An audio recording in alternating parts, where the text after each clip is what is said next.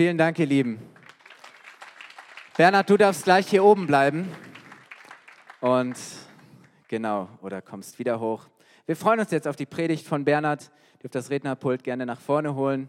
Ich habe Bernhards Predigten immer geliebt. Bernhard ist ein großartiger Geschichtenerzähler und hat eine tolle Art. Und ich habe schon zu meiner Frau vorher gesagt, ich freue mich so richtig auf mal wieder eine Bernhard-Predigt zu hören. Wem von euch geht es genauso? Hey, lasst es uns für Bernhard zum besten Erlebnis machen, dass er nach Düsseldorf kommt und sagt, hey, Leute, wir müssen zulegen. Die Gemeinde in Bayreuth ist so lebendig bei der Predigt, so gut dabei. Wir haben noch was zu lernen. Bernhard, viel Spaß dir beim Predigen. Dankeschön, danke. Wow, das ist ein toller Tag auch für Febe und mich hier. Ähm, sehr bewegend euch alle hier zu sehen, auch zu sehen, was aus dieser Gemeinde so in den letzten Jahren auch so geworden ist. Hallo Kai und Christine, ihr habt einfach das richtige Händchen hier, aus den Räumen was Schönes zu machen. Äh, da waren wir nie so gut, ja, also ihr habt das richtig toll zu einer echten Perle gemacht mit Maria, die dann auch die ganzen äh, Layout-Entwürfe so macht und die Sachen einrichtet. Großartig, schöne Gemeinde und ich freue mich riesig für alles, was hier passiert ist. Vielen Dank für die Einladung, für den Dienst. Ihr habt ja schon seit einigen Wochen eine Predigtreihe am Laufen, werde ein Teil der Geschichte Gottes. Und äh, heute ist der letzte Gottesdienst in dieser Reihe und am Ende wird es auch noch eine Gelegenheit geben, sich ganz konkret auch da auszudrücken und einen Teil seines Lebens hineinzulegen in das Reich Gottes und ähm, Teil der Geschichte Gottes werden. Ja, also mein Leben oder das Leben von Febe und mir ist ein Teil von Bayreuth geworden, beziehungsweise wir sind ein Stück weit auch noch hier in Bayreuth geblieben. Ich bin ein Bayreuther, könnte man sagen, ja, in gewisser Weise. Bayreuth ist ein Teil meines Lebens geworden. Warum? Hier habe ich meine erste Gemeinde übernommen, vor über 20 Jahren. Hier sind meine Kinder aufgewachsen. Und hier werden wahrscheinlich auch meine Enkelkinder irgendwann mal aufwachsen, wenn Gott Gnade schenkt. Ja. Hier habe ich Gottes Stimme gehört. Hier habe ich mein erstes Haus gebaut. Hier habe ich Freunde gefunden. Hier habe ich meine Berufung von Christus empfangen.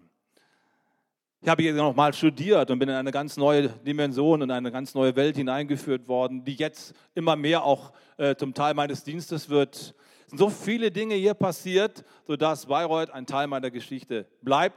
Und Wahrscheinlich waren das die wichtigsten Jahre meines Lebens, die ich hier verbracht habe. Aber es ist noch was anderes geschehen. Ein Bayreuth ist ein Teil meines Lebens geworden, aber was noch viel wichtiger ist, dass ich und Febe und meine Familie ein Teil der Geschichte Gottes in Bayreuth und in Oberfranken geworden bin und nicht nur hier, sondern auch dort an neuen Ort in Düsseldorf. Das ist viel, viel wichtiger, dass ich ein Teil von einer anderen Geschichte werde. Nicht ein Teil nur von einer Stadt, sondern dass ich ein Teil von Gottes Geschichte werde. Und Febe und ich waren jetzt gerade die Tage in Stuttgart, in der größten Pfingstgemeinde in Deutschland von Peter Benz. Da versammeln sich so 4000 Leute jeden Sonntag. Eine riesige Kirche mit ganz großartigen Räumen. Wir haben dort einen, hab dort einen Vortrag gehalten über, über ein Thema und ähm, Danach haben wir noch das ganze Gebäude angeschaut. Und dann sind wir auch in das Büro von Peter Wenz gegangen und guckten da, was er so alles da stehen hat, die großen Bibeln und so. Und da kommt gerade in dem Augenblick seine Sekretärin um die Ecke, die direkt ihr Zimmer nebendran hat. Und ich lese das Schild auf dem, auf dem, ähm, auf dem, auf dem Zimmer, da stehen immer die Namen drauf, wer da drin quasi sein Büro hat. Und ich lese, da ist die Ruxandra Feucht. Ruxandra, Ruxandra. Ich kenne in meinem ganzen Leben nur eine einzige Ruxandra. Kennt irgendjemand von euch eine Ruxandra? Niemand, ne? Von daher, das ist mir sofort aufgefallen. Ruxandra, ich gucke sie an und sage, Ruxandra, und sie schaut mich an. Oh, der Bernhard! Das war dann wirklich ein tolles Meeting. Die ist jetzt die Chefsekretärin von Peter Wenz geworden und hat ihren Weg in den 80er Jahren, die kommt aus, aus Rumänien eigentlich, ist mit ihrer Familie gekommen, hat noch zwei Schwestern, die äh, Adriana und die Christina.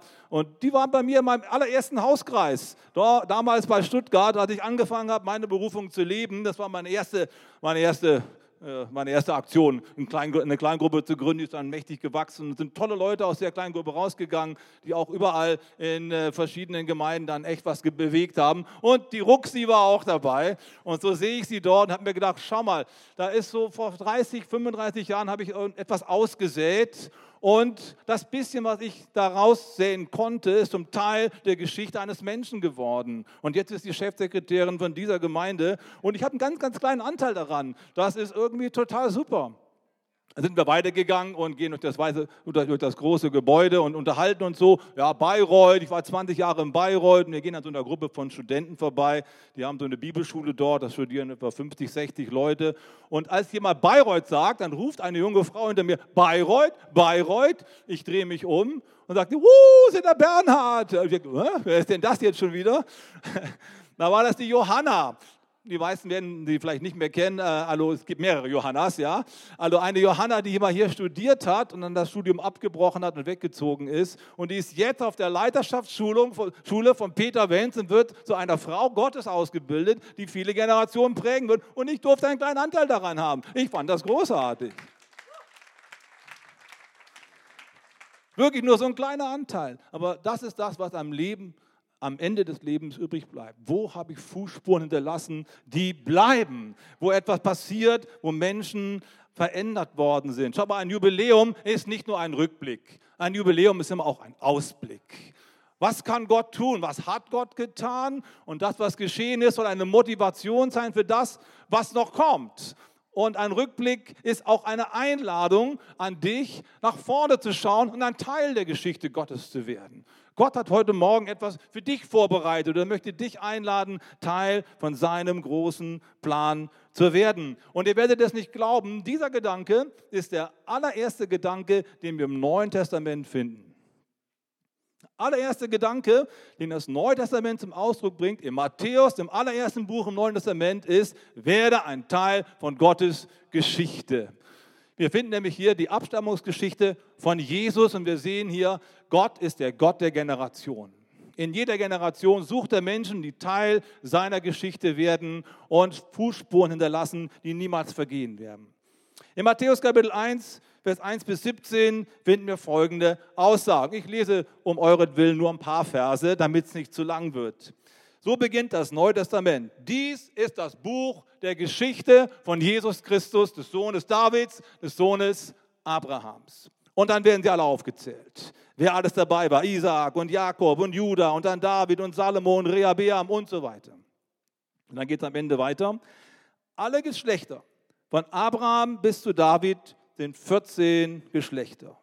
Von David bis zur babylonischen Gefangenschaft sind 14 Geschlechter. Von der babylonischen Gefangenschaft bis zu Christus sind 14 Geschlechter. Wenn wir das uns anschauen, diese Genealogie, dann sehen wir, hier ist etwas Kunstvolles in den Stammbaum von Jesus hineingearbeitet. Das ist planvoll. 14 Geschlechter, 14 Geschlechter, 14 Geschlechter. Hier werden zwei Zahlen dick und fett unterstrichen. Die erste Zahl ist die Zahl 3. Dreimal 14. Wir wissen alle als Bibelleser, die drei ist die Zahl Gottes. Und hier offenbart sich also Gott in der Geschichte von Menschen. Und der Höhepunkt der Menschheitsgeschichte ist die Geburt von Jesus Christus. Das ist die Geschichte von dem dreieinigen Gott, dem Vater, dem Sohn und dem Heiligen Geist. Und Menschen sind eingeladen, ein Teil dieser Geschichte des großen Gottes zu werden. Das ist der erste Gedanke. Gott schreibt Geschichte. Das sind keine Zufälle hier, sondern Gott hat jeden einzelnen Menschen, der in dieser Generation drin ist, erwählt und gesucht und gefunden und mit hineingenommen in seine große Geschichte. Das ist der erste Gedanke. Der zweite Gedanke ist diese 14. 14. 14, das sind zweimal sieben. Und auch das hat eine Bewandtnis. Sieben ist die Zahl der Vollkommenheit in der Bibel. Der Matthäus, der schreibt das nicht so aus, der, aus dem Ärmel raus. Der hat sich das genau überlegt. Was will er zum Ausdruck bringen? Das ist Bildersprache der Bibel. Drei, die Zahl Gottes und sieben ist die Zahl der Vollkommenheit.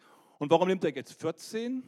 Um das Fett zu unterstreichen. Ihr habt das ja manchmal auch, wenn er irgendeinen Aufsatz schreibt soll etwas dick rauskommen, dann nimmt man zwei Striche unten drunter, nicht wahr? Um es klar zu machen, das ist jetzt wirklich wichtig. 14 ist die doppelte 7. Das bedeutet, Gott möchte besonders klar machen, hier ist etwas Vollkommenes am Werk. Hier ist Gott, der Vollkommene, der Geschichte schreibt. Nicht nur ein bisschen, es ist ein vollkommener, idealer Plan Gottes Und diese 14, die finden wir heute noch für alle Leute, die sich mit Kirche ein bisschen auskennen, in dem Kreuzigungsweg. Ne? Der Kreuzgang in den katholischen Kirchen hat 14 Stationen bis heute. Und das ist der Grund. Dreimal 14. Der vollkommene Gott hat einen vollkommenen Plan. Er kommt in Christus zur Erfüllung und jetzt bist du eingeladen, einen Unterschied zu machen und ein Teil zu werden von diesem Anfangspunkt auch aus. Auch für dein Leben hat Gott einen vollkommenen Plan. Und heute Morgen ist eine Gelegenheit, in diesen Plan Gottes einzuschwenken. Jeder Gottesdienst ist eine Einladung an Menschen zu sagen, ich will Teil der Geschichte Gottes werden. Ich möchte Teil von Gottes großen Plan werden und ich bin gespannt, was er für mich vorbereitet hat. Die Bibel sagt einmal im Kapitel 2 vom Epheserbrief, Vers 10, dass Gott für jeden Menschen, hör gut zu, für dich auch, für jeden Menschen einen Masterplan hat einen idealen Plan, ein Poema, ein Kunstwerk Gottes wartet auf dich Gott hat ein, ein, Leben für dich geplant und die Werke schon vorbereitet, die er für dich vorgesehen hat. Und er lädt dich heute Morgen so sehr ein, in diesen Plan reinzukommen, damit dein Leben Spuren hinterlässt, dein Leben bleibt, dass du ein Teil der Geschichte Gottes wirst. Das ist die Einladung, auch an diesem Jubiläumstag. Was Gott mit Menschen tun kann das möchte ich heute Morgen so ein bisschen auch an einigen Geschichten von Menschen, die diese Gemeinde geprägt haben, erläutern. Okay? Also ich werde heute viele Geschichten erzählen. Du hast gesagt, ich bin ein Geschichtenerzähler. Das stimmt, ja. Ähm, darf ich das vielleicht kurz mal sagen? Also wir haben ja zwei Großeltern, ne, also meine Kinder haben zwei Omas gehabt und äh, die eine Oma war eine hervorragende Köchin. Das war natürlich meine italienische Seite, ne? ist ja klar. Die Oma Assunta und die andere Oma ist meine Mutter. Und meine Jungs wurden mal gefragt, äh, was ist das Besondere an der Oma Macrini? Das ist die beste Köcherin, haben sie gesagt, die beste Köcherin der Welt. Und die Oma von mir, die Bernhards Mutter, das ist die beste Geschichtenerzählerin. naja, so ist irgendwie was hängen geblieben. Ja? Ich erzähle in der Tat gerne Geschichten, weil ich an Geschichten die Handschrift Gottes sehe. Und wenn wir in diesen Stammbaum reinschauen, wir haben nicht die Zeit, alle einzelnen Namen durchzugehen. Wenn wir in diesen Stammbaum reinschauen, da steckt eine Botschaft für uns alle drin. Das sind Personen, damit beginne ich jetzt, Personen, die total unscheinbar sind. Unscheinbare Leute. Dann gibt es unglaubliche Leute. Und dann gibt es auch unmögliche Leute. Und alles ist hier in diesem Stammbaum drin. Ich fange mal mit den Unscheinbaren an. Da sind Leute dabei wie Ram und Abinadab und Nachschon. Habe ich eingeblendet oder habe ich dabei? Könnt ihr einblenden, wenn ihr möchtet. Vers 3. Hat jemand von euch schon mal was von Nachschon gehört? Von Abinadab? Wahrscheinlich nicht unscheinbare Menschen, von denen wir so wie gar nichts wissen. Aber ohne sie wäre Gottes Geschichte nicht zur Erfüllung gekommen. Ohne sie wäre Jesus nicht der Christus geworden. Das sind besondere Leute. Und sie haben es geschafft in die Bibel. Ja? Sie haben es geschafft in Gottes Buch. Und wir lesen heute noch ihren Namen und fragen uns, was ist da wohl passiert? Aber es sind viele Menschen, die so unscheinbar sind, wo wir das nicht sofort erkennen. Wer erinnert sich von euch noch an die blinde Erna? Aus Michelau. Eine Person erinnert sich noch an die. Das ist unsere Rita da hinten, vorletzte Reihe. Die erinnert sich noch an die blinde Erna. Mit der blinden Erna hat die Geschichte dieser Gemeinde in gewisser Weise begonnen. Nicht hier in Bayreuth, sondern in Lichtenfels. Denn die erste Gemeinde, die 1957 gegründet wurde, war keine Bayreuther e.V.-Gemeinde, sondern eine oberfränkische e.V.-Gemeinde. Da gehörten verschiedene Stationen dazu. Das ist ein Teil der Genetik dieser Gemeinde, eine Sicht für das ganze Land. Nicht nur für diese Stadt, sondern für ganz Oberfranken. Und die Älteren, die hier bei uns sind, die erinnern sich. Ne? Unsere Flaggen hier, Bayreuth und Oberfranken. Das ist eine Vision, die Gott in die Gemeinde reingelegt hat. Also die blinde Erna, kaum jemand kennt sie von euch. Sie ist nicht geheilt worden. Für die wurde gebetet, was das Zeug hält. Aber ihre Freundin ist geheilt worden. Die ist auf dem Rollstuhl äh, aufgestanden. Das war die Frieda. Und viele Menschen sind zum Glauben gekommen. Das war in Lichtenfels und wurde hier in Bayreuth erzählt und hat die Menschen hier motiviert, ihren Weg zu gehen. Und Erna ist bis heute eine Frau, die einen Teil hat an dieser Geschichte. Aber wer weiß das schon? Wer kennt denn unsere Erna? Darf ich das einfach mal so sagen? Unsere Erna Adler meine ich. Ich weiß gar nicht, ob es heute Morgen da ist, Erna. Verzeih mir, wenn ich jetzt etwas von dir sage. Aber die Erna ist auch eine unscheinbare und ein bisschen unsichtbare Person dieser Gemeinde. Aber was hat sie für Spuren hinterlassen? Wenn man genauer hinschaut, der wird entdecken, hier hat Gott eine Frau gebraucht, ohne dass man das großartig sieht und ein Zeugnis aufgerichtet, was unser Leben nachhaltig verändern kann. Die Anna gehört zu einer der Personen, wenn ich am allergrößten Respekt habe. In den schwierigen Jahren, wo sie ihre Kinder durchbringen musste und kaum Geld hatte und ständig Nachtschichten schieben musste und das Haus auch noch verloren ging und die Kinder natürlich auch in Schwierigkeiten gewesen sind durch die ganze Krise, die kann ich jetzt hier nicht erzählen, wie sie vor dem Lehrer steht und, und ihn anfleht, gib meinem Sohn noch eine Chance und lässt nicht locker, bis der Sohn die Chance bekommt. Sie sucht mit dafür, dass er eine Lehrstelle bekommt und nicht irgendwo hängen bleibt. Was hat die Frau alles getan? Und keiner von euch hat es mitgekriegt. Aber sie hat Geschichte Gottes geschrieben. Ich habe großen Respekt vor unserer Erna.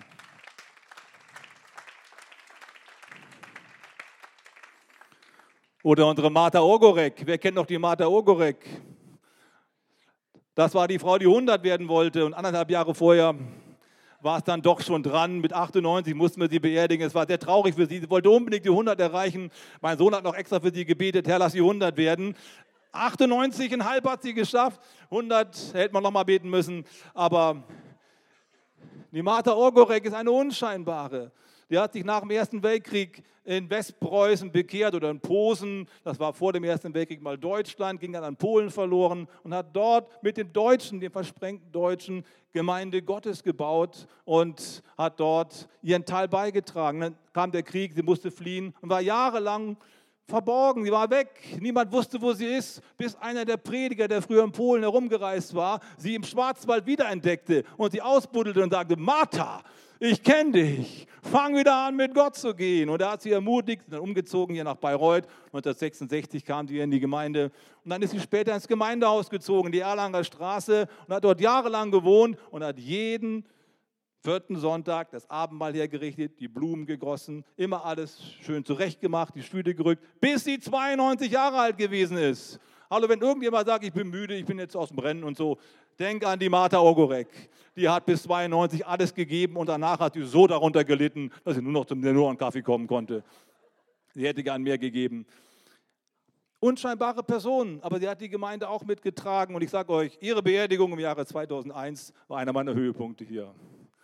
Zum Himmel schaue ich empor, wo man dich preist im höheren Chor. Da wird in mir die Sehnsucht kund. Er stelle mich auf höheren Grund. Das haben wir damals gesungen an ihrem Grab. Es war ein Triumph, wie sie ihr Leben vollendet hat. Stark. Eine unscheinbare Person. So wie der Abinadab, so wie der Ram, so wie der Nachschon. Vielleicht bist du eine unscheinbare Person und keiner nimmt dich so wahr. Ich sag dir, Gott hat eine Berufung für dich. Ich sage dir, Gott hat einen Masterplan für dich. Und da möchte ich heute Morgen gewinnen, dass du ein Teil von seiner großen Geschichte wirst. Niemand ist so unscheinbar, als dass er für Gott nicht sichtbar ist und nicht gesehen wird von ihm. Und dann gibt es Leute, die sind einfach unglaublich. Unglaubliche Leute, wo man sich manchmal am Kopf kratzt sagt, kann das wirklich wahr sein? Der Mann, der diese Gemeinde hier quasi gegründet hat, der Nikolaus Betschel im Jahre 1953, dieser Mann ist eine außergewöhnliche Persönlichkeit gewesen. Ein großes Vorbild für mich, ein Vater in Christo. Er hat zwölf Jahre die Pfingstbewegung in Österreich geleitet und hat viele, viele Menschen geprägt. Er ist so in den 30er Jahren zum Glauben gekommen in Jugoslawien. War eine Siedlung von Deutschen, eine Kolonie sozusagen. Und in diesem Dorf gab es eine Erweckung. Amerikanische Missionare kamen dorthin, haben gepredigt und das ganze Dorf hat sich für Jesus Christus entschieden. Viele, viele Menschen sind getauft worden. Und von diesem kleinen Dorf, da wurden vielleicht 2.000, 3.000 Leutchen. An diesem Ort sind 40 bis 50 Pastoren ausgegangen in die ganze Welt, um das Evangelium zu predigen. Dazu gehört die Familie von Ingolf Elsel, dazu gehört die Familie Sehne, dazu gehört die Familie von Ludwig Eisenlöffel und andere mehr. Ihr kennt sie nicht alle, ich schon. Und da kann man sehen, was da passiert ist. Dieser Mann kommt nach dem Krieg mit seinem Auto hier nach Bayreuth, weil er hier Verwandtschaft hatte. Bruder Sehne, die Nachkommen von denen sind jetzt beim Baptisten gelandet. Die sind immer noch hier, ja.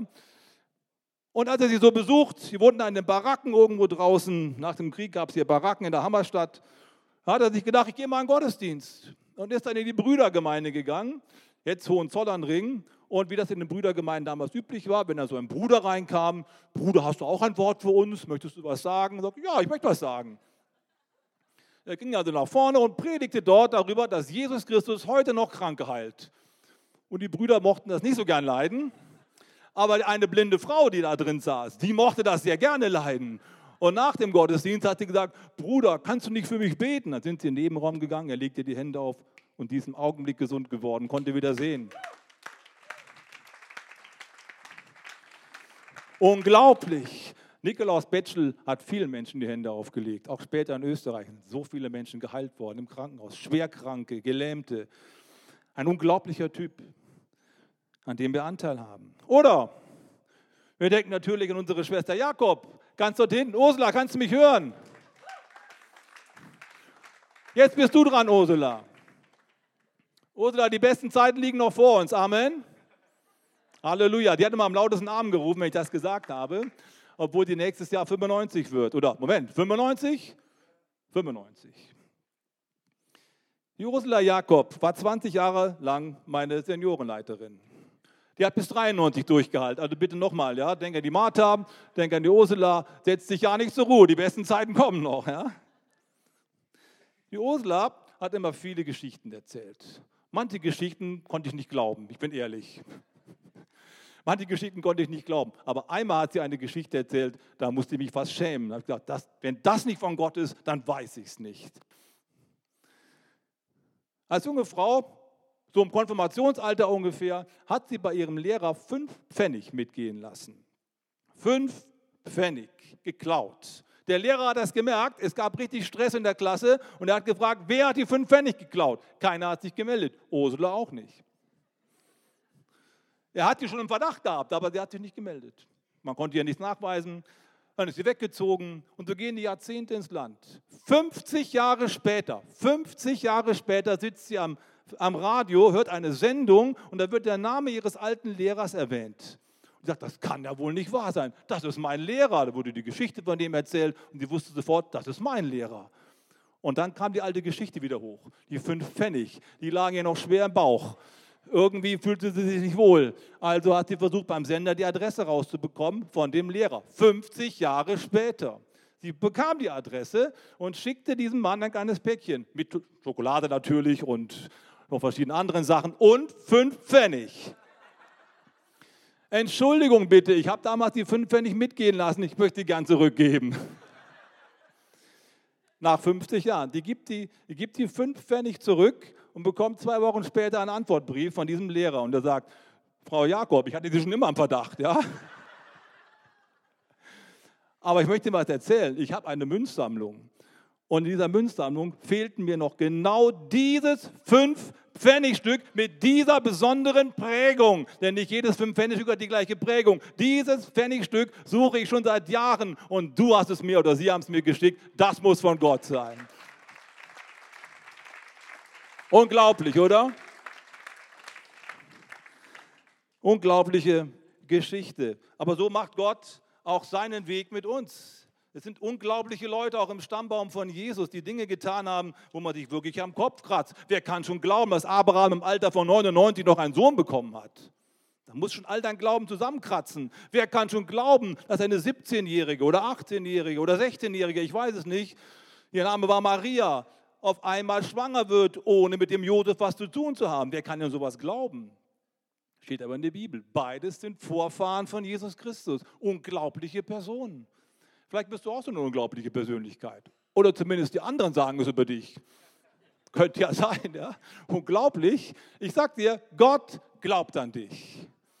Gott hat was vor mit dir. Und er lädt dich ein, ein Teil seiner Geschichte zu werden. Es gibt unscheinbare, es gibt unglaubliche, aber es gibt auch unmögliche Leute im Stammbaum von Jesus. Die machen uns Mut, dass unser Leben bei Gott tatsächlich gesehen wird und dann auch gebraucht wird. Ich denke an einige Leute hier aus dem Stammbaum von Jesus. Es sind eine Menge unmögliche Typen dabei. Denken wir nur an den Jakob. Was für ein unmöglicher Typ. der betrügt seinen kranken Vater, der ist schon 150 Jahre alt, also gut, muss man auch glauben, ne? aber es steht in der Bibel, der ist schon ur, uralt. Und er ist kurz davor, in die Ewigkeit abberufen zu werden. Da verkleidet sich dieser junge Mann und sagt, ich will den Erstgeburtssegen haben. Eine prophetische Gnade, die damals weitergegeben wurde von Generation zu Generation. Wenn der Vater über dir einen Segen ausgesprochen hat, haben sich die Türen geöffnet und dein Leben ist voll ins Plus gekommen. Das wusste der Jakob. Den Segen, der steht mir nicht zu. Der gehört eigentlich dem Esau, meinem Bruder. Aber ich betrüge ihn. Hat sich da was um die Hände rumgemacht und ja, lange Geschichte. Er hat seinen Vater, der blind war, betrogen und hat den Erstgeburtssegen geklaut. Gab einen riesigen Stress. Sein Bruder war so sauer, dass er ihn umbringen wollte. Die Ehe von seinen Eltern, ich weiß nicht, wie die zu Ende gegangen ist, weil die Rebecca war nämlich auf seiner Seite. Ganz, ganz schwierige Geschichte. Unmöglicher Kerl, haut ab, 20 Jahre im Asyl und kommt irgendwann mal zurück, weil er nicht mehr kann. Er muss da raus. Und dann ist er dort am Jabok und weiß, mein Leben ist unmöglich gewesen. Und Gott hat allen Grund, auf mich zornig zu sein. Und mein Bruder Esau noch viel mehr. Der kommt mir gerade entgegen. Lieber Gott, wenn der mich morgen in die Finger bekommt, bin ich ein toter Mann. Gott, hilf mir. Erbarm dich meiner. Und er kämpft die ganze Nacht, einem Mann dort am Jabok, und gewinnt. Und Gott sagt, jetzt heißt du nicht mehr Jakob. Ab sofort heißt du Israel, Gottes Kämpfer. Er switcht sich ein in die Geschichte Gottes, mit einem Teil von Gottes Geschichte, weil er die Kurve kriegt. Das ist Jakob. Oder die Hure Rahab ist eine Vorfahrin von Jesus, eine Prostituierte. Das steht da so ganz ungeschützt in der Bibel drin. Man hätte die auch irgendwie retuschieren können und sagen können, muss man die unbedingt jetzt beim Namen nennen? Sonst werden auch bloß Männer genannt. Warum ist auf einmal jetzt diese Frau da? Die Hure Rahab. Mit wie vielen Männern hat die gepennt? Aber irgendwann kriegt sie die Kurve, heiratet den Richtigen, wird anständig, kriegt ein solides, einen soliden Untergrund und sagt, ich will Teil des Volkes Gottes werden. Sie gehörte nicht zum Volk Gottes, sie gehörte zum anderen Volk, dem Gegnervolk und sagt, ich will, ich will zu euch gehören. Ich will in die Geschichte Gottes rein. Ich werde solide, ich werde mein, mein Leben ändern. Diese Frau ist eine Vorfahrin von Jesus. Unmögliche Geschichten gibt es in Kirchen ganz, ganz viele. Da sind Menschen, die vorher Trinker waren, Zuhälter waren, Schläger waren, Betrüger waren. Wie viele Geschichten kenne ich von Menschen, die vorher ganz schräg drauf gewesen sind, die durch die Gnade Gottes die Kurve gekriegt haben. Ey, es ist Hoffnung für dich, egal wie schräg oder verkorkst dein Leben sein mag. Gott hat einen Plan und lädt dich ein. Ich kann nur eine Geschichte erzählen aus Zeitgründen und natürlich auch aus Diskretionsgründen. Aber die eine Geschichte kann ich erzählen, weil ihr sie alle kennt, wenn ihr schon etwas, etwas länger da seid. Ich denke an unseren Martin. Und der Martin, eine von unseren afrikanischen Schwestern hat diesen Mann vor fünf, sechs, sieben Jahren, ich weiß nicht mehr wann es war, an der Bushaltestelle eingeladen zum Alpha-Kurs. Hat, hat einfach gesagt, wir haben da hier so einen Kurs, wir sprechen über den christlichen Glauben, wir erklären den, hast du nicht Bock zu kommen? Und er fängt an zu schimpfen da. Ah, die Kirche, Gott, du kannst mich mal. Und war richtig ärgerlich, war zornig, war richtig grimmig drauf. Aber er hat die Einladung genommen. Er hat sich bei Philipp Pfirschen gemeldet. Der hat ihn abgeholt. Und dann kam er einmal, zweimal, dreimal, viermal. Er war alle zehn Veranstaltungen dort. Und am Ende hat er gesagt, Gott hat was in meinem Leben getan. Und dann hat er ausgepackt. Ein unmögliches Leben. Das war ein bekannter Nazi hier in Oberfranken und im sächsischen anliegenden, umliegenden Gebiet war er bekannt, ist auf vielen Veranstaltungen gewesen. Was müssen da für Hassreden gehalten worden sein? Er hat eine, ein, ein, ein, Auto, ein, ein, ein Foto gehabt, handsigniert von Adolf Hitler persönlich. Das hing bei ihm in seinem Zimmer, in seinem Wohnzimmer. Der war richtig schräg drauf. Der war mit Typen zusammen, die ganz andere Gedanken hatten als wir sie so normalerweise uns vorstellen können. Bitterkeit, Hass, Härte. Sein Leben war ziemlich verkorkt. Die Familie war eine einzige Katastrophe gewesen. Jetzt kommt er hier an der Bushaltestelle mit einer Frauenbegegnung in Berührung, die ihn einlädt. Er kommt hier in die Gemeinde und er merkt, es muss etwas geschehen. Warum war der so offen dafür? Weil der Arzt ihm gesagt hat, Sie sind im Finish Ihres Lebens, junger Mann. Noch anderthalb Jahre sind Sie ein toter Mann, Sie haben Leberzirrhose im Endstadium. Da ist ihm heiß und kalt geworden. Und dann das Angebot, du kannst ein Teil der Geschichte Gottes werden. Der Mann hat danach gegriffen, hat gesagt, ich will getauft werden. Ich möchte auch dabei sein. Ich will den ganzen Schrott hinter mir lassen. Ich räume auf. Ich will raus aus diesen Kreisen. Zweimal hat es nicht geklappt, weil er mal krank gewesen ist. Er war immer ganz gelb. Erinnert euch noch? Und dann kam der Tag, wo wir ihn getauft haben. Was für ein Sieg. Preis dem Herrn.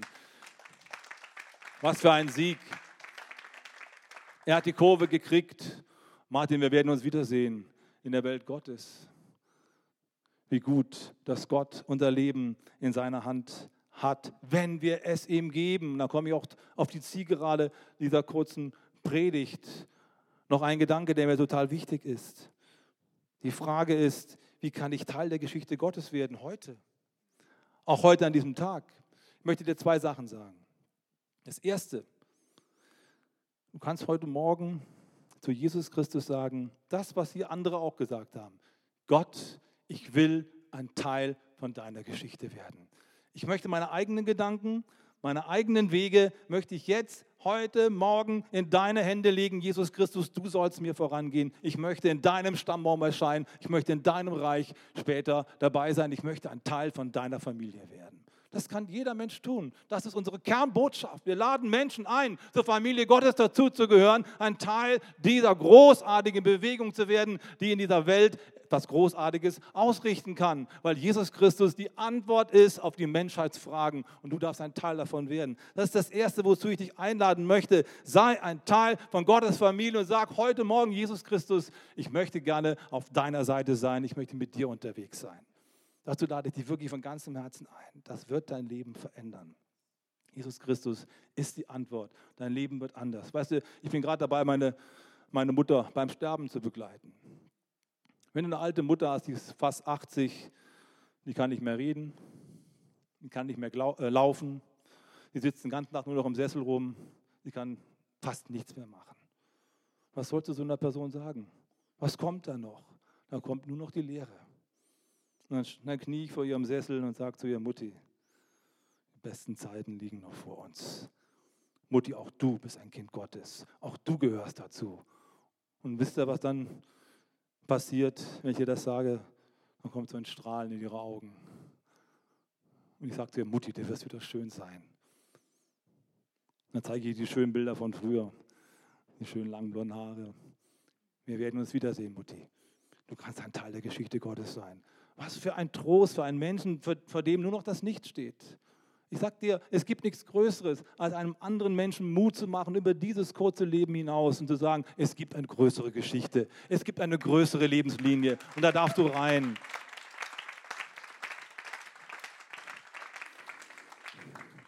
Werde ein Teil der Familie Gottes. Das Zweite ist, heute ist ja auch ein Tag, wo wir sammeln. Ich sage jetzt mal wir, ja. Ich nicht, aber ich bin dabei. Ich lege was rein. Ihr sammelt für das Haus Gottes. Ihr wollt ein Teil von Gottes Projekt in dieser Welt werden. Und dazu mache ich euch wirklich, wirklich Mut. Wisst ihr, vor ein paar Wochen kam ein Geschäftsmann auf mich zu, in meiner Gemeinde in Düsseldorf, und sagte zu mir, der kommt in meine Gemeinde, der, der weiß, wohin er sein Geld gibt und was gut ist. Aber er hat einen Freund, der ist Geschäftsmann, der weiß nicht, wohin mit der Knete. Der verdient so viel Geld, dass er sich fragt, für was verdiene ich das eigentlich hier alles?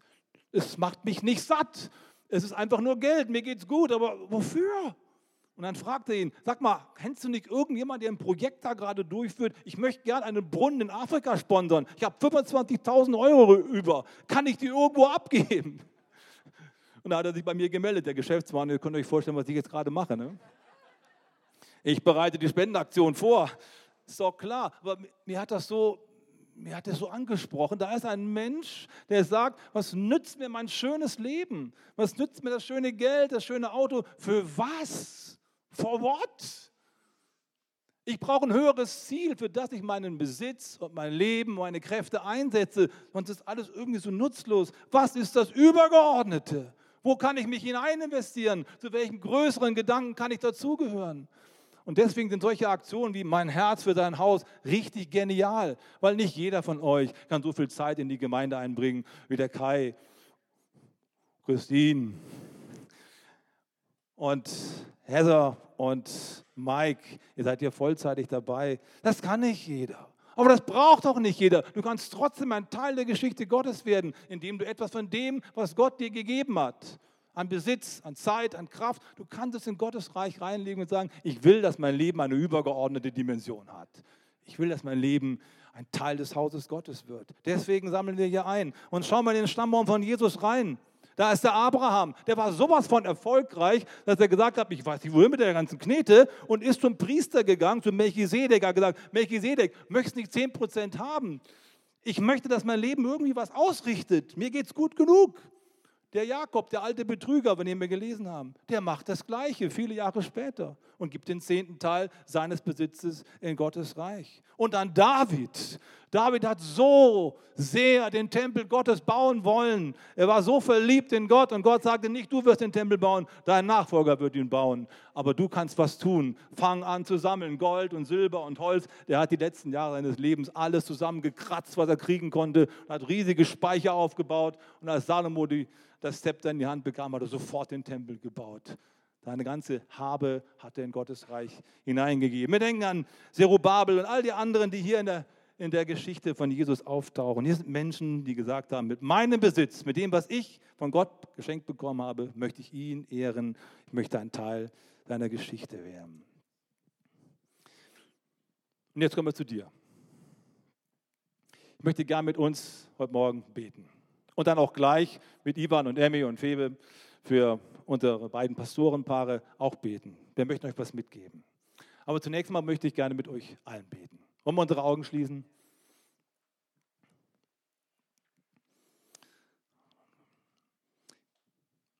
Jesus Christus, wir danken dir. Du bist Mensch geworden, weil andere Menschen sich hineingestellt haben um ein Teil von deiner Geschichte zu werden. Sie haben dein Kommen vorbereitet. Manche unscheinbar, manche unmöglich, manche unglaublich. Aber sie alle sind eingeladen, ein Teil von der großen Geschichte Gottes zu werden. Heute Morgen möchte ich dich segnen. Gott spricht jetzt zu deinem Herzen und er klopft an deine Herzenstür und fragt dich, willst du ein Teil von meiner Geschichte werden? Willst du ein Teil von dem Masterplan Gottes werden, der schon bereit liegt, dann triff heute eine Entscheidung, sag, ich bin dabei. Triff heute eine Entscheidung, auch von dem, was du bekommen hast von Gott, hinein zu investieren in Gottes Reich. Es ist deine Chance, ein Teil von etwas Größerem zu werden. Und ich segne dich jetzt dazu in Jesu Namen, dass Gott dir begegnet in all dem und du merkst, wow, das ist eine Kraft, die mein Leben komplett erneuert und verändert und trägt. Sei gesegnet in Jesu Namen.